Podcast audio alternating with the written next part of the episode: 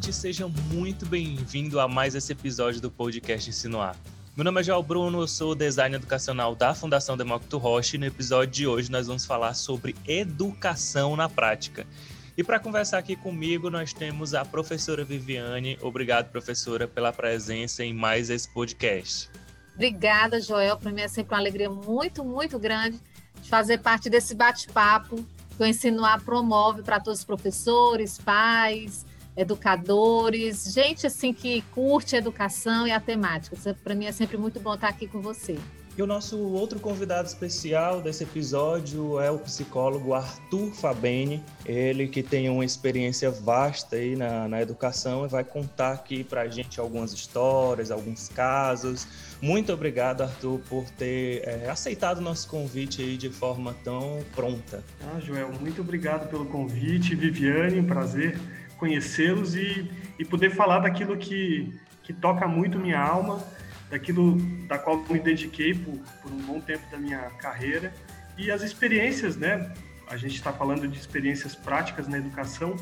É evidente que o que é prático tem uma base teórica, né? Não é simplesmente sair fazendo, mas essa essa prática, né? Bastante vinculada a uma teoria funcional, é, humanista e, e democrática. Então, vai ser um prazer poder trocar essas ideias com vocês.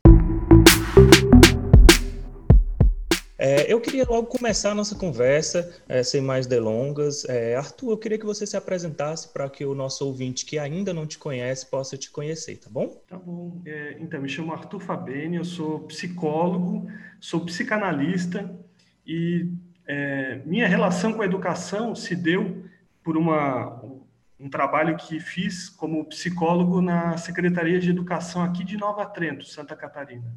É, por dois anos eu fui o psicólogo da, da rede de educação e, e ali fui, fui fisgado por esse pela importância da educação, pelo potencial transformador que a educação tem. É, confesso que quando entrei, é, um pouco me valendo de um furor curantes, como diz o Freud, um, uma vontade de, de, resolver problemas, eu acabei por alguns meses apenas é, secando gelo. Né? As escolas produzem certos sofrimentos, é, algumas demandas surgindo né, de uma criança ou outra, é, os diagnósticos né, que os professores acabam conhecendo e aí começam a, a falar, então começa, isso começa a entrar numa espécie de narrativa.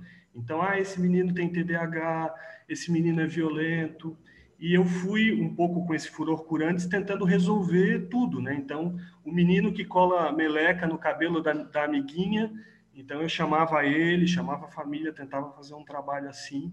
Só que é um esforço, percebi que no meu caso foi um esforço inútil, porque os problemas se proliferavam de tal forma que, que precisava de 10 de mim para dar conta de tudo isso. Né?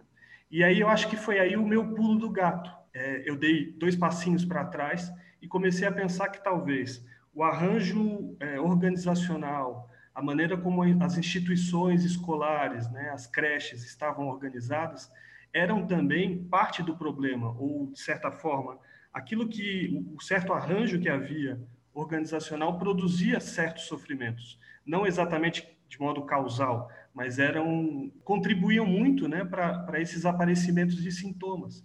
Então, foi aí que eu acho que foi meu pulo do gato para poder começar a entender o que está em jogo na educação. E aí você estava na secretaria de Nova Trento e aí depois passou para outras áreas ainda na educação? Fiquei como, fiquei como psicólogo é, para né, dar mais um passo nessa caminhada da conversa com vocês, né? É, havia uma creche aqui na cidade chamada Creche Padre Rossi. O nome não é à toa, é uma cidade, Nova Trento é uma cidade bem religiosa, e essa creche era um antigo convento é, aqui na cidade. E a organização da, da creche toda num, assim muito fria, é, um aspecto muito gélido. É, havia só uma, algumas brincadeiras, algumas coisas pintadas na parede, mas nada da, daquele lugar se parecia com algo da infância. Então, para dizer desse pulo do gato aí que eu acho que dei, foi que quando, ao invés de ficar atendendo cada demandinha específica de cada menino, né, eu lembro de uma menina que tinha é, comportamentos masturbatórios assim muito intensos e isso deixava toda, to, todo o professorado muito incomodado com aquilo. É, ao invés de, de tentar resolver resolver né, cada aspecto específico de cada sintoma que aparecia nas crianças, eu resolvi entender que havia algo mesmo da organização, né, do, do lugar, do espaço, a, a, ausência do lúdico, pouco espaço para brincar, né, um brincar coordenado, é, pedagógico. Então, é, ao, ao, modificar o espaço mesmo, organizacional, a relação da, das crianças com o tempo, o tempo que estavam lá, a gente conseguiu fazer com que essa creche, Padre Rossi, eh, se tornasse assim, uma referência na região.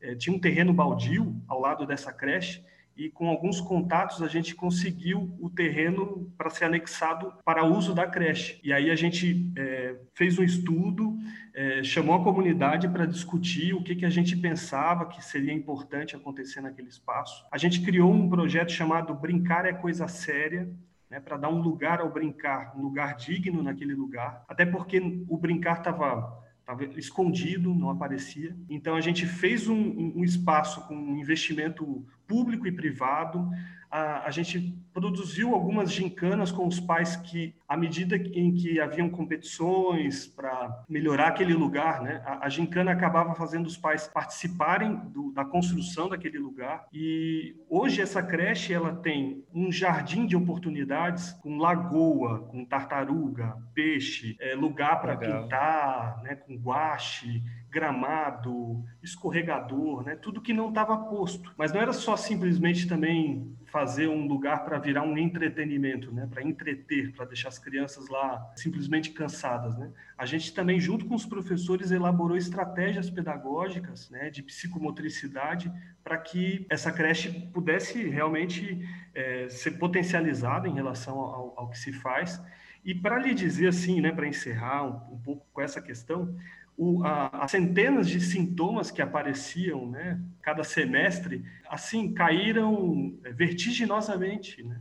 As crianças tendo um lugar onde gostam de estar, né? Não precisam ficar confinadas numa cela de aula e podendo, assim, né, brincar no lúdico, com experiências é, construídas, né? É, realmente essa sintomatologia, né, que era um prato cheio para um psicólogo, começou a, a, se aplacar, né? E não é que resolveu tudo, né? Mas é evidente que numa experiência lúdica é, rica, é, os problemas começaram a diminuir. Teve é, literalmente uma intencionalidade, né? Pedagógica, não foi só o brincar pelo brincar, não foi só para colocar os meninos lá para passarem um tempo ou para só entreter, né? É, exatamente, é, não, não, não, faria sentido isso, né? Seria, não, não teria eficiência, né? Então a gente elaborou o projeto, a gincana, a participação dos pais, né? É, o espaço e também o que fazer com cada espacinho daquele, né? Então acabou que aquele lugar hoje é uma sala de aula viva, né? Onde as crianças é, circulam por aquele espaço né, de maneira feliz. Pelo que eu estou entendendo, acabou virando um, uma espécie de patrimônio né, para a comunidade escolar, porque, como você mesmo falou, é, envolveu também pais, os professores, os alunos, enfim, foi toda uma gama de agentes que foram se envolvendo né, com esse espaço e hoje virou um patrimônio. Sim, sim, a, a gincana deu, é, fez os pais sentirem muito amor, né, porque é, diferente de fazer para a comunidade, né? Fazer com a comunidade coloca os pais como protagonistas, né? É, independente de quem for o chefe de creche ou a chefe de creche naquele lugar, é, não cuidar daquele espaço, os pais já reivindicam é, querem participar, né, querem cuidar daquele lugar. Então, realmente foi uma modificação muito grande no espírito daquele lugar. Entendi. É, é, é muito bacana isso que você está dizendo, Arthur, porque, assim, até eu te escutando, assim, poxa, estamos em 2020, 2021, na verdade, mas eu sei que esse trabalho não vem de agora, e a gente ainda está falando disso, né? Uma coisa que a gente, pelo menos na pedagogia, eu sou pedagoga, a gente, eu, eu, eu entrei na pedagogia em 96, né? Me formei em 2000. Uhum. Isso é um debate que vem desde essa época Porque a gente ainda continua falando disso. Mas uma coisa que me chamou muita atenção, e eu acho isso louvável, principalmente pelos dias de hoje, é a família. Está inserida no contexto. Eu, eu, assim, eu não tenho muita propriedade para falar da, das escolas públicas, embora eu tenha trabalhado sete anos na Secretaria da Educação aqui do Estado, mas eu não entrava em sala de aula, eu formava professores. Então, eu não me sinto no direito de falar disso. Mas escolas particulares, a gente percebe que cada vez mais as famílias elas ficam aquém. Elas acabam exigindo algumas coisas, né? Porque estão pagando, mas esse movimento que você está falando de participar, de se, form... de, de se tornar parte, eu não tenho visto tanto como gostaria. É como se cada vez mais a escola assumisse mais compromissos, mais responsabilidades, tivesse cada vez mais inserida no contexto do aluno, da criança, no caso, quando na verdade isso tem que ser equilibrado. Quando você fala ah, que a família chegou, que a gente trouxe, isso me deixa assim com os olhos brilhando, porque esse movimento tem que ser constante, né? Independente se é, eu não gosto nem de ficar falando público, privado e tal. Eu só citei para vocês entenderem do meu ponto de vista. Mas a educação como um todo, sem a participação familiar, né? A gente está falando de educação, a gente está falando de ensino propriamente dito, né? A gente está falando de educação, que é uma coisa mais ampla. Se a família ela não faz parte desse contexto, se ela coloca a responsabilidade, a responsabilidade toda numa creche ou na, numa instituição de ensino, que seja ela qual for, já não vai funcionar como deveria. Fica ali a criança, né, o adolescente no meio do processo, onde ele tem uma realidade escolar e uma realidade familiar. E quando você junta essas duas partes, ai, gente, eu posso até usar aqui um termo que eu não sei se tem a ver, mas é uma luz de mel, né? Ficou uma coisa deliciosa, né? E, e, e, o aluno, o ser, né, aluno, a criança, o adolescente, e aí ele vê sentido mais nas coisas, né? Ele se sente pertencente daquele espaço, né? Ele tá é como a, a primeira vez que eu entrei numa escola, eu, eu nem procurei escola para os meus filhos, eu, eu fui para uma escola que era perto da minha casa. E quando eu entrei na escola, era uma escola de educação infantil, que eu entrei no espaço, eu digo, gente, que é melhor do que a minha casa. Então, você uhum. levar seu filho para um espaço que você acha que é melhor do que o local onde você mora, eu acho que isso é um paraíso, né? Eu sei que nem todo mundo tem esse sentimento, mas para mim a percepção foi essa. Primeiro, é, adorei a, a, a, maneira como você leu isso, né, que falei, e a, a, a tua sensibilidade para com esse assunto. Né? Foi, foi incrível, porque é uma cidade de 14 mil habitantes e a gincana, é, alguns aspectos da, dessa gincana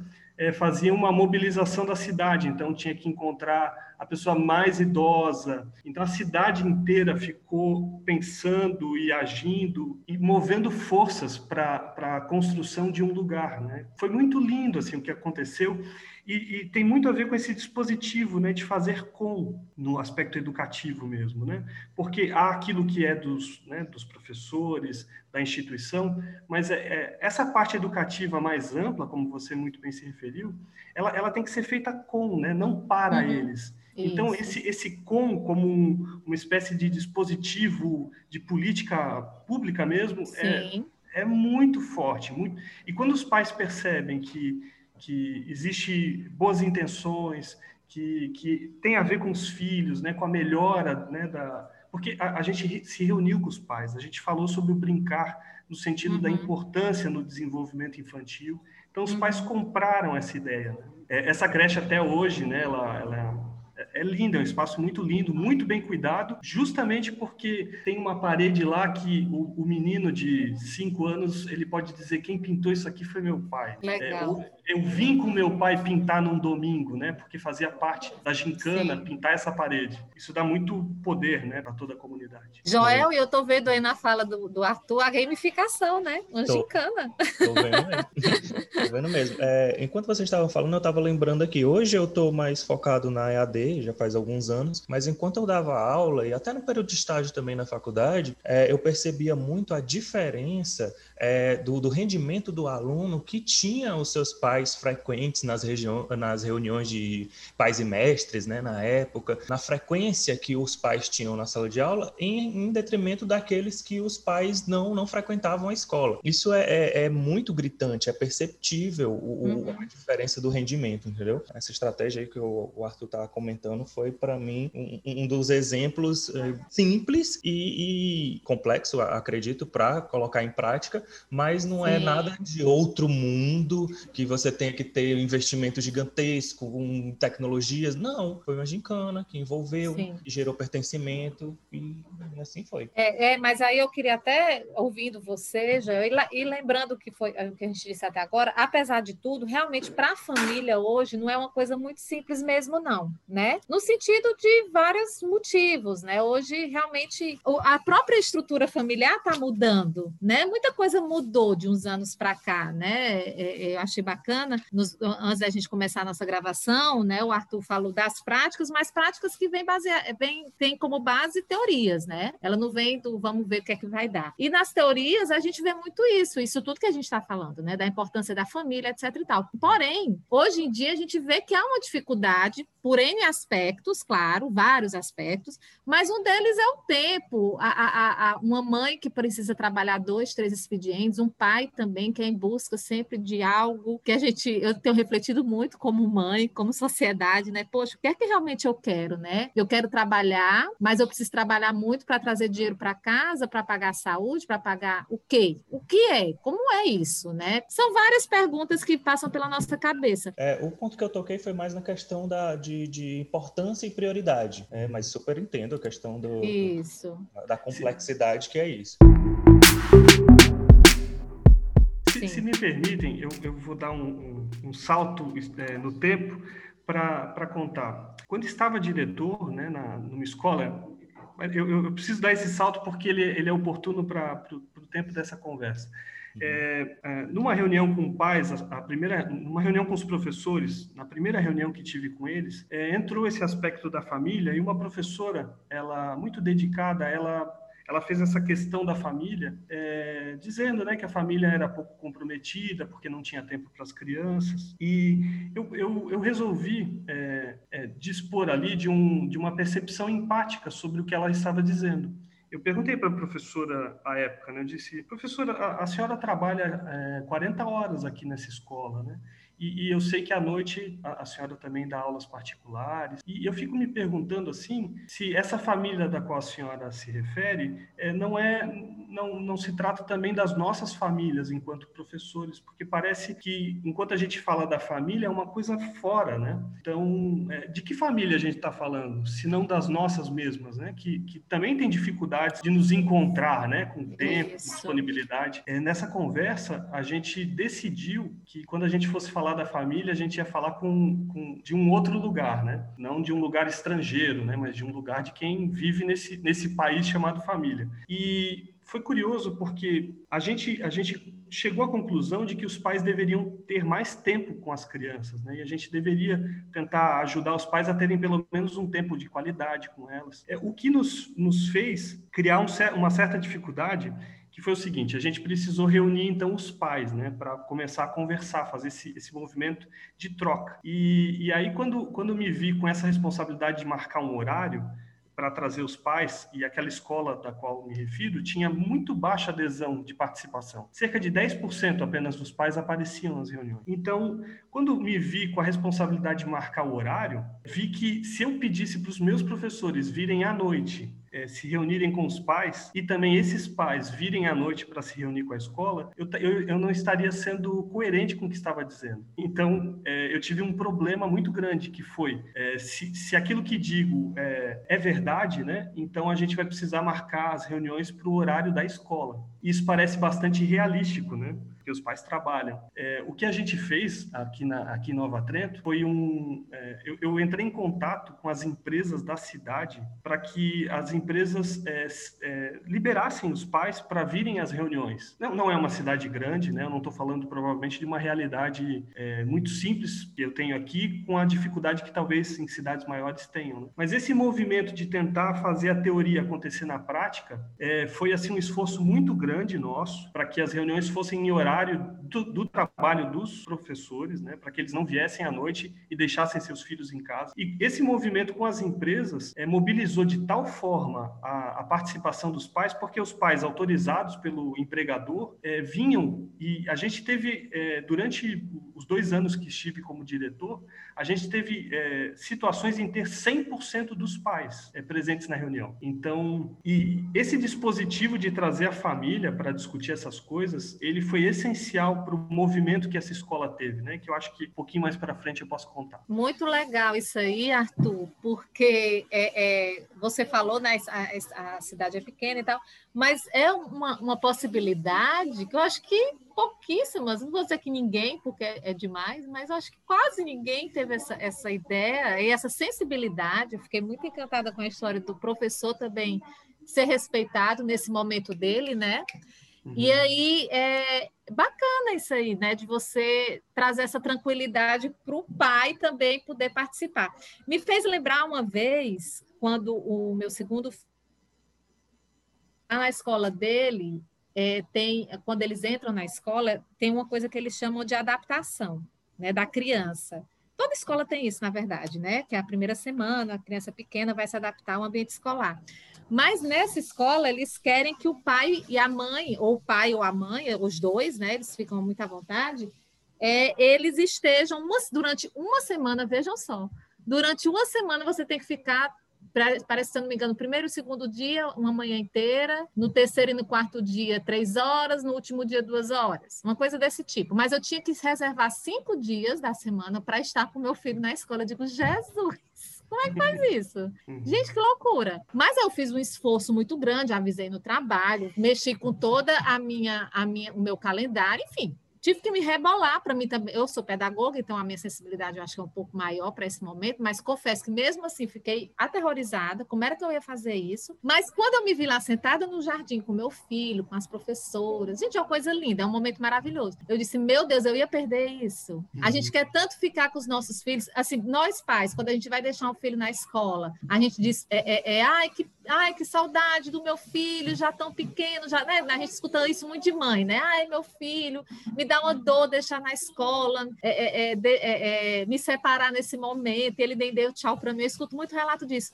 E quando a gente se vê numa situação que a gente precisa estar com o aluno, com o filho na escola, a gente, poxa, mas eu não posso. Uhum. Olha que contraditório. Não, mas eu não posso ficar com ele tanto tempo na escola. Mas na hora de deixar, aquele coração partido, está até que refletindo nesse momento se isso não é tudo da boca para fora. Mas acho que não. Tem muita mãe que sofre, tem muita mãe que sofre Sim. quando deixa o filho no colégio. Mas olha só, é, é, você me fez lembrar dessa situação. Inclusive, eu fiz uma carta para a escola agradecendo, porque a princípio a gente fala tudo que é tudo que vem na cabeça, né? Poxa, uhum. como é que pode? Isso é um absurdo. O absurdo é a primeira palavra que vem. E a gente se submete. Quando a gente quer a história da prioridade atividade que o Joel fala no começo, a gente vai lá e faz, porque precisa fazer. A escola, de uma forma muito delicada, diz: é obrigatório, você tem que vir. E aí você vai, mexe mundos e fundos e vai. E vê que é um momento maravilhoso, né? Que é uma delícia e que, ai de mim, se eu não tivesse feito isso. É, a minha, o meu esforço foi para não transferir aos pais uma dificuldade que é, que eu sei que os pais têm, de poder discutir com o empregador essas coisas, né? Então, eu eu querendo que as reuniões acontecessem sem prejudicar o tempo, né, o tempo de qualidade que eu estava discutindo com os meus professores ser necessário, é, eu, eu me adiantei e fui, bati na porta de cada empresa, sentei, é, contei a história né, do, do que estava em jogo, para não transferir para os pais essa responsabilidade e essa dificuldade, né, que é pedir para o empregador é, para faltar, porque precisa estar horário na, na escola. Né? Então, eu me adiantei para potencializar aquilo que estava pretendendo. É, Arthur, acredito que, que deu para entender aí é, a sua a grande atuação na cidade né, de Nova Trento. É, mas você também ficou conhecido é, nacionalmente, acredito eu, que especificamente por conta do, do da participação que você teve é, lá no, no, programa da Fátima Bernardes, que você teve aqueles, se eu não me engano, foram uns três minutos, não foi? De um comentário que você fez lá a respeito das suas experiências é, enquanto, enquanto diretor. Mas, se eu não me engano, esse vídeo já faz algum tempo, né? Já faz alguns anos, não é, não é isso, Arthur? Sim, sim, foi em 2019. 2016 a minha participação. Uhum. É, a, a, época é, eu deu assim uma repercussão bastante grande, mas não na internet. E uhum. em 2017, naquele, naquele, naquela questão do Facebook de relembrar, né, das lembranças de um ano atrás, é, veio o link do do site da, da Globo sobre isso e eu, eu resolvi upar esse vídeo e colocá-lo como uma postagem do Facebook. E foi aí, em 2017, que esse vídeo teve uma repercussão muito grande. Ele chegou, à época, a 2 milhões de, 2 milhões de visualizações. E aconteceu esse ano, é, algumas pessoas é, uparam é, esse meu vídeo e, e, compartilharam em suas redes sociais. E ao que chegou a mim, assim, é, esse vídeo já passou de 10 milhões de visualizações. Assim, então, é, realmente a repercussão até mais pela internet, né, mais do que a participação mesmo que tive no programa, essa repercussão me fez ter contatos bastante grandes, né, com, com muita gente do país. Uhum. Eu fui, inclusive, uma dessas pessoas que pegou o vídeo e colocou, eu coloquei no meu Instagram, porque é, o que tem, o que foi dito ali, o que foi compartilhado ali naquele, aqueles poucos minutos, é, eu acho que foi algo bem significativo, que foi, que foram experiências né? É, pequenas atitudes, atitudes simples que geraram é, grandes resultados. É, e a respeito disso, a respeito do que você tratou lá, a respeito dessa uhum. sua experiência enquanto diretor, é, o que, que você pode destacar aqui para a gente como as histórias assim que, que marcaram, que foram pontos positivos de ações? Eu ouvi você falar muito lá da, da, da direção de forma democrática, não é isso? A gestão democrática. Você pode contar um pouco para a gente, Arthur, como foram essas experiências? Então, é, em 2013 eu era o psicólogo na rede da Municipal de Educação. Em 2014 já haviam rumores né, de, de, do rumo de uma escola dentro da cidade um rumo muito desastroso, assim, né, de uma gestão com bastante dificuldade de integrar os professores, a comunidade, muitos problemas envolvendo promotoria, o IDEB péssimo. Então, dois, no início de 2015, no meio de uma gestão, o secretário de Educação falou: Ah, tu não é o, o cara aí que, que fala dessa educação aí, que vai mudar o mundo. Então é o seguinte: é, tem uma escola para tu ser o diretor é uma escola com 700 crianças e vamos lá, vamos ver se isso que tu tá, que tu fala tanto nas nossas reuniões, né? E se esse o projeto brincar é coisa séria que eu já havia feito, vamos ver se essas ideias aí fazem essa escola caminhar. Então fui convidado né, em 2015 para ser diretor de uma escola. Né? Eu não sou um pedagogo, então é, eu estava numa numa posição muito difícil, mas eu acho que a minha relação com né, com os pedagogos era tão bonita, né, construída assim com tanto carinho, tanto respeito, que eu não tive dificuldades assim, né, de da, da equipe é, é, me acolher, né, nessa função. É, eu, eu, acho até que a, a, relação da psicologia com a pedagogia, ela, ela foi muito desastrosamente conduzida pelos psicólogos, né? Aqui faço um meia culpa, um toda culpa. É, a psicologia por, por algum tempo atrapalhou muito a educação. Mas, bem, isso é, isso é lá do passado, né? É, quando eu fui para essa escola, então, uma semana antes, né, eu fiz uma reunião com os professores e a gente tratou de um... Porque essa escola era tão desastrada, assim, em termos da condução que se dava, que o que eu tinha escutado já é que eles queriam um diretor autoritário, um diretor que entrasse lá com chicote e botasse ordem na casa. E quando, quando eu fui convidado, né, o psicólogo que do projeto Brincar é Coisa Séria, é, de fato, é, foi um choque assim, para os professores que esperavam que alguém autoritário viesse. Né? É, bem, na primeira reunião que tive com eles, uma semana antes de iniciarem as aulas, eu trouxe um texto do Yves de Latille que é, distingue autoridade e autoritarismo. E, para minha infeliz surpresa, os meus colegas, eles eu acho até tomados pelo desastre daquele lugar, eles não conseguiram notar a diferença. Então, fiquei bastante assombrado com, com quem eu não poderia ser. Eu não poderia ser um autoritário, não fazia parte do, do meu espírito. Então, o que fiz? É, no primeiro dia de aula, quando o sino do, do recreio bateu, é, os, os, meus colegas professores se dirigiram até um, uma sala para se alimentarem. Né? É, eu não sei como é que é nas outras escolas, mas aqui na região é assim, né? Tem uma sala e os professores pegam comida. E, e, e eu via criançada correndo, muitas crianças, né? O turno tinha 350 crianças. As crianças correndo assim, desesperadas para comer o prato, o prato de comida, né? E eu me vi ali numa situação muito delicada, né? Qual é o meu lugar aqui, né? O que, que o que, que eu posso fazer para, com autoridade, poder conduzir esse lugar? E aí eu tive intuitivamente mas claro, baseado numa teoria, é, eu tive a, a, iniciativa de entrar na fila com as crianças. Talvez alguma escola aí que, né, algum professor possa estar escutando dizendo, meu, isso é tão básico, né? A gente já faz isso aqui. Mas em Nova Trento, uma cidade muito religiosa, pequena, conservadora, o que eu fiz provocou um choque muito grande nos meus colegas professores. É, eles assim me fuzilavam com os olhos, eu estando na fila para comer com as crianças. E as crianças, curiosamente, não entenderam muito, né? O, o diretor, o diretor está na fila.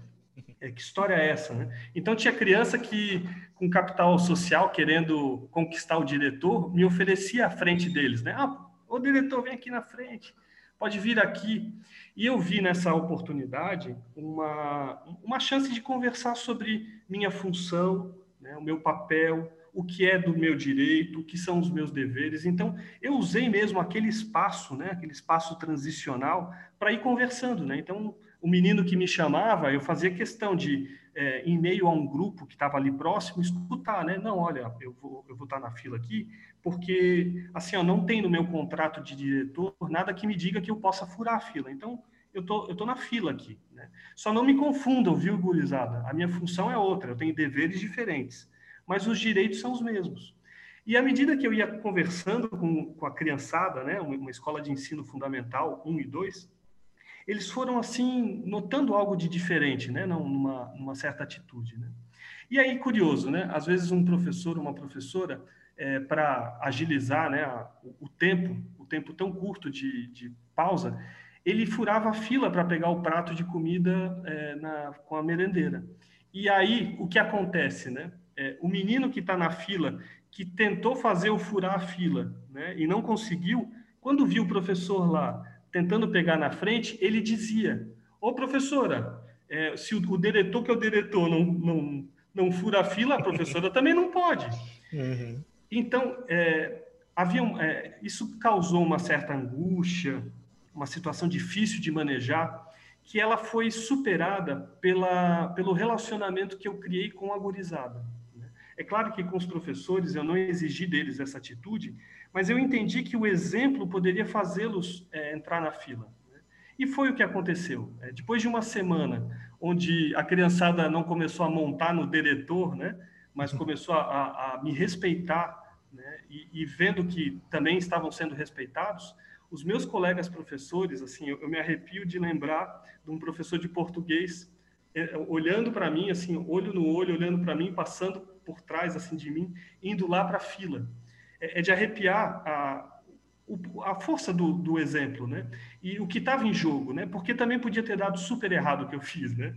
Mas como deu muito certo, os professores começaram a se sentir engajados também, de ao invés de irem para aquele espaço confinado, né, de alimentação, começar a, a se alimentar com a gurizada. Então, só que assim, eu não estava só dando exemplo, né? Porque algumas pessoas pensam, ah, tá bom, é um exemplo, que legal, né? Mas eu também estava diagnosticando. É, haviam 350 crianças. E quando chegava a minha vez, né, para pegar o prato, o prato estava frio já. É, e eu reparava, batia o sino, muitos dos que estavam atrás de mim não tinham conseguido comer. A maneira como a merendeira, por exemplo, colocava a minha comida no prato era muito gentil mas as crianças à minha frente e as de trás recebiam uma colherada muito apressada. Então, quando eu começo a diagnosticar né, os problemas, né, eu sento com a merendeira e a gente discute por que, que a comida chega fria. Ela me diz ah, é que quando eu chego eu já, já começo a preparar. Então, a gente, com inteligência, começa a, a com, com, com a merendeira a reajustar o tempo. Né? Era um hábito dela. Então, ela, ela ajusta um pouco o tempo, a comida fica quente. Eu peço para a merendeira assim, ó, a senhora consegue colocar, da mesma maneira como põe no meu prato, a comidinha para a gurizada também? Ela diz, eu não posso, diretor, e não é nem por mal, é que eu não tenho tempo, é muita criança. Então, o que, que a gente faz? Com ela, a gente discute que talvez aquele recreio tenha muita criança, e a gente talvez tenha que dividir em dois períodos. Né? Um grupo come num tempo e o outro grupo é, come no outro. Então, a gente começa a, a, a partir dessa participação viva né, nesse espaço, a gente começa a fazer ajustes que começam a ser sentidos pela gurizada. A gurizada começa a comer comida mais quentinha, mais temperada, né? dá tempo de comer. eu estou na mesa com eles e aí eu pergunto, e aí, a comida está melhor? Ah, tá, diretor, está bem melhor. Você já elogiou a merendeira por isso? Ah, não fiz isso não. Então, aí o moleque se dirige até a merendeira e agradece. Então, isso começa a criar é um, um ambiente muito favorável para as trocas afetivas. Né? É, esse é só um exemplo que eu, eu, eu citei assim um minuto disso no, na Fátima Bernardes, né?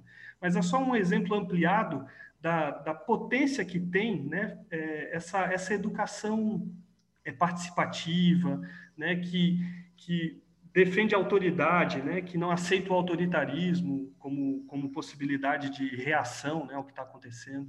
Então, esse é um exemplozinho que dei lá é, para mostrar para vocês assim como, como é muito rico, né? E o Joel fala, falou isso algumas vezes, né? São exemplos muito simples, né? São de fato muito simples, né? Ninguém inventou roda nenhuma, mas na situação aqui nossa é, foi muito bonito que aconteceu, né? Isso só para falar do recreio, né? Agora eu vou ter que interromper a nossa conversa com o Arthur, porque esse podcast já está chegando no final. Mas se você gostou dessa conversa, não perde, porque no próximo episódio ela continua.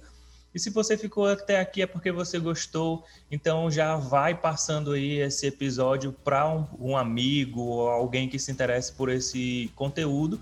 E fica ligado para não perder o próximo episódio em que a gente conclui essa conversa tão legal com Arthur Fabeni. Valeu!